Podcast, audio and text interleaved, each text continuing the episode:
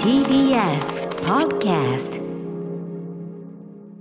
時刻は、えー、7時47分です TBS ラジオキーステーションにお送りしているアフターシックスジャンクションパーソナリティのライムスター歌丸ですそして TBS アナウンサー熊崎和人ですさてここからはまだ名前がついていない日常の場面や感情に新たな名前を与え声高に提唱していく新概念提唱型投稿コーナ月曜日はこんなコーナーをお送りしております人間誰もがなりたい自分になればいいなりたい自分になるため周囲にアピールしたらいいしかしそのアピールが思わぬ方向に転がってしまったとしたらそんな運命のちょっとしたいたずらを報告する投稿コーナー題してアピールの行方でございます、先週はこれさこのコーナーのちょっと寂しかったですねさ名物のその、ねいないことで気づく大切さ笑い笑い袋とか言ってたけどさ、結局俺たちあのドーピングに頼りすぎなのよー、。はい、ねあのちょっとねやっぱやりっぱりあの笑いがないとやっぱりないと力が足りないなっていうことがうーんちょっ浮き彫りになってしまった とねいやあとそのもう最初からこのやっぱそのなんつうかなやっぱドープしすぎたっつううかんあるかもしれないですねお帰りなさいませディレクターの保坂あかりさんいやーでよく帰すってきてくれましたちょっと待ってくださ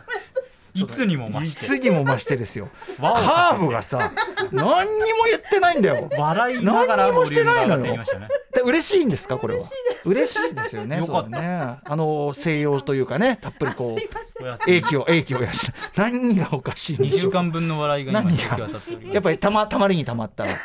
笑いがうん、ことですかね、この後8時の特集もすごく楽しみなんで。ああそうであーすサザンマシンさんのねああサーそうザなンんですマシンさねんああそうですかそうですか面白いから楽しみです。ありがとうございます。まあ、とにかくでも保坂さんがいないとね、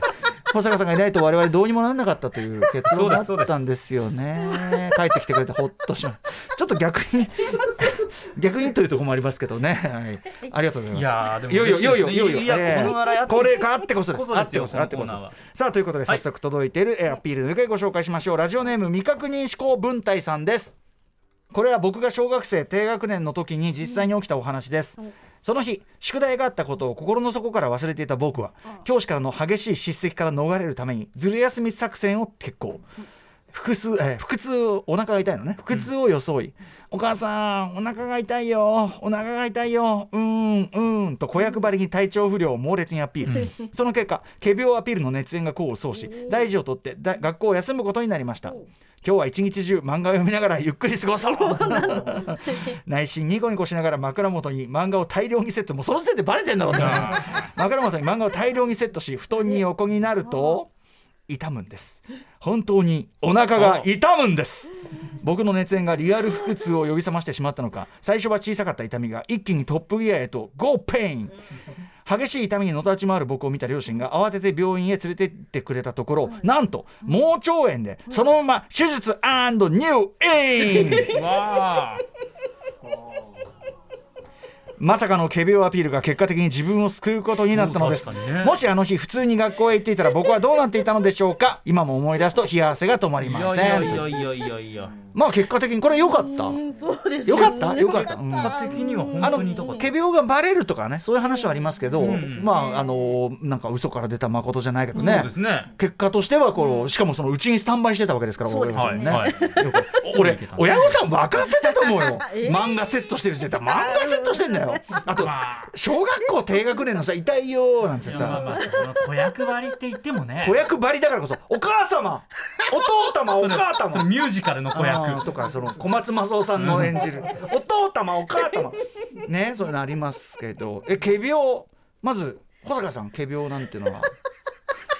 笑っちゃって えー話が一個もね進 まない仮病はそんなに雑誌使わないですね。あ使ったことないえ使ってえなかったないですね。やっぱり千駄木町行くのにやっぱはりいはつらつで行きたいと思ってました。元気はつらつ、あーうなるほどん、そうですよね学校学校に保坂さんいないとやっぱちょっと 学校楽しかったですから。ああいいですねどこに行っても楽しい保坂さんはでいす今 よ日ねも楽しい。ありがとうございます今日も楽しいはい私もでも正直あんまりですね私あの映画の中の仮病シーンでやっぱり「家族ゲーム」という映画の中で、宮川一郎太さんがですねお腹が痛いっていうわけですでどこが痛いのっつってでじゃあ病院行こうかって「うん大丈夫うん膵臓のあたり」みたいな。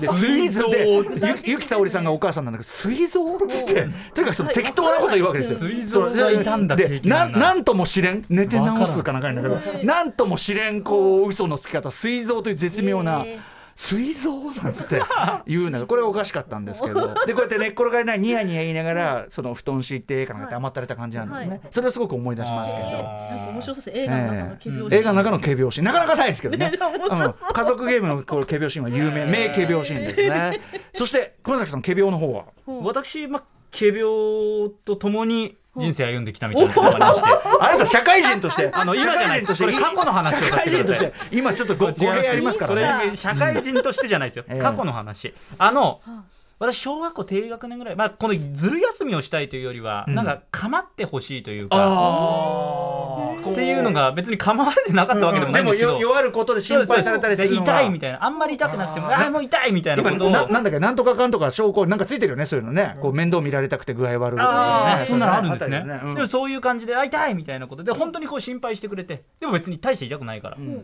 ていうのがまあバレるじゃないですか、うんでバレてバレて痛い痛いって言ってもあんまりこう「また」みたいな空気になっていた、もう狼少年化してたわけねそういうことです、うんでそんな中ですね小学校、まあ、低学年から中学年にかかるぐらいだと思うんですけども、うん友達と野球をしてて、うんうん転んでこれ本当に痛いことがあったんですよ、うんで親に「痛い痛い本当に病院連れてって」痛いよなおなじみのね、はい、ああちょ痛い痛い痛い痛いこれね本当に痛い年中だから痛いよ痛いよってだからだからまたまた始まった親はもう例の猿芝居かとまた始まりました。はい。うでんでその友達と遊んでたその友達のお母さんがたまたま薬剤師だったん薬ですよ。剤師本で今思ったら薬剤師だからといってうん骨折とかそういう診断はね痛ねみとちょっ診とまた断できないよ別べっにこじゃないですかうん。でその薬剤師のお母さんがまあこれは全然大丈夫よみたいなことをうちの母親に言ったあ。私薬剤だからだいわかるはいはけどい大丈夫大こ丈れ全夫然大丈夫大丈夫みたいなで母親もまあ信じて、ええまあねでましてましてや僕そういうタイプだったので、だから本当にそういう感じだったんです、ええでも痛いって言っても連れてってもらえなくて、うん翌日うんも病院もう痛いあまりうにあ痛いっまていりうもにんだか痛いらですうんうん病院行ったら骨折の違う違う右腕骨折ええちょギフス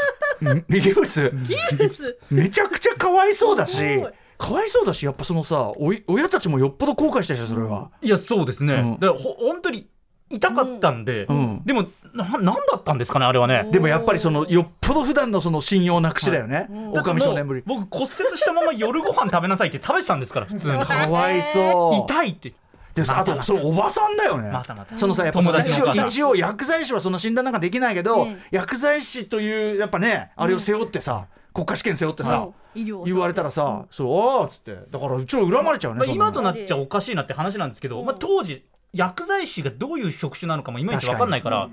まあ、確かにこういう信用子供わかんないね骨折と薬剤師ってまた、ヤクザの一種かなちょっとまた別個の話なんでね違うね全然ね そも今そ考もねえるとえかわいそうだしかわいそうだしその前がよっぽどお 前お前よっぽどだから相当こうす嘘ごつきい嘘つき男だと思われてたんですよ嘘つき 嘘をつきまくった結果のそれなんでまあまあまあ自分のせいでもあるといえばあるんですけどだってさ嘘つきってさその逆に大人で嘘つきはもうさ犯罪の匂いじゃんもはやさだから、まあ、ある意味嘘つきなんてのは笑ってすみませんのは子供のうちですけど、まあ、それででもあれですか熊崎少年やっぱりちょっと嘘はいかんなと。嘘はいかん痛い時に本当に痛いいや痛くない時に痛いと言ってはいけない、はい、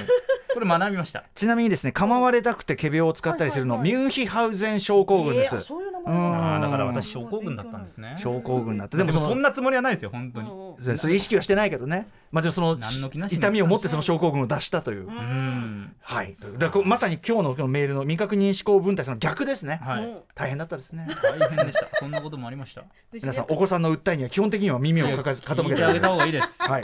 嘘だったとしても聞いてあげてくださいいやーやっぱりやっぱあのーた保坂さん言うと座持ちが違うねいや違いますねやっぱ座持ちがあなただってさもうどんなバラエティーでも置いても重宝されると思うよそれはで我々ちょっと沈黙になっちゃう瞬間ありましたけどうんこの笑いがあればそうだ埋まるもんね埋まりますね全番組 いるよ全番組